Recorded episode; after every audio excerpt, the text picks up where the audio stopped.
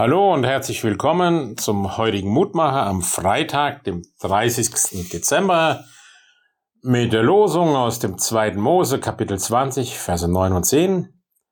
Sechs Tage sollst du arbeiten und alle deine Werke tun, aber am siebenten Tag ist der Sabbat des Herrn, deines Gottes, da sollst du keine Arbeit tun. Eines der zentralen Gebote des Volkes Israel. Das ist sich immer auch gehalten hat und aber auch darum gekämpft und sich daran gerieben hat. Warum war dieses Gebot so wichtig? Nun, der Sabbat war eine Besonderheit unter den Völkern der damaligen Zeit. Gott hatte seinem Volk Israel diesen freien Tag verordnet, quasi zum Geschenk gemacht. Während alle anderen Völker durcharbeiteten, da hielt Israel den Sabbat und bekannte sich damit zu seinem Gott, der Himmel und Erde erschaffen hatte und sie aus Ägypten befreit hatte.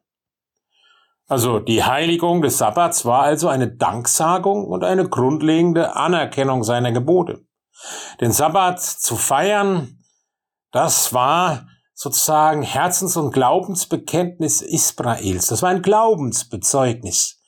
Und daran hielt man sich. Nun kam es natürlich zu Irritationen, als dann zur Zeit Jesu seine Jünger am Sabbat Ehren rauften, um etwas, ja, zu futtern zu haben. Einen kleinen Imbiss wenigstens auf ihrer Reise. Und es kam zu der Debatte darum, ob Jesus seine Jünger letztendlich die Gebote übertreten lässt und den Sabbat nicht heiligt. Und Jesus sagt, der Sabbat ist um des Menschen willen gemacht. Jesus bringt es auf den Punkt. Ja, er verehrt den Sabbat, er hält sich an die Regel. Aber der Sabbat dient den Menschen. Er dient den Menschen, damit sie zur Ruhe kommen, damit sie ihr Leben als Geschenk und Gabe Gottes erfahren, damit Menschen geschützt werden und nicht ausgepresst werden, auch nicht durch die Arbeit und den Profit.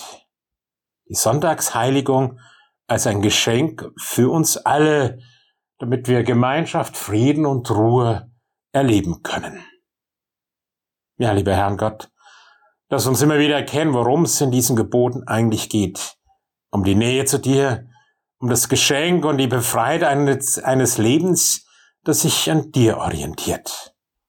Gib uns die Kraft und den Frieden dazu. Amen. Es grüßt Sie, Ihr Ronan Friedrich Pfarrer.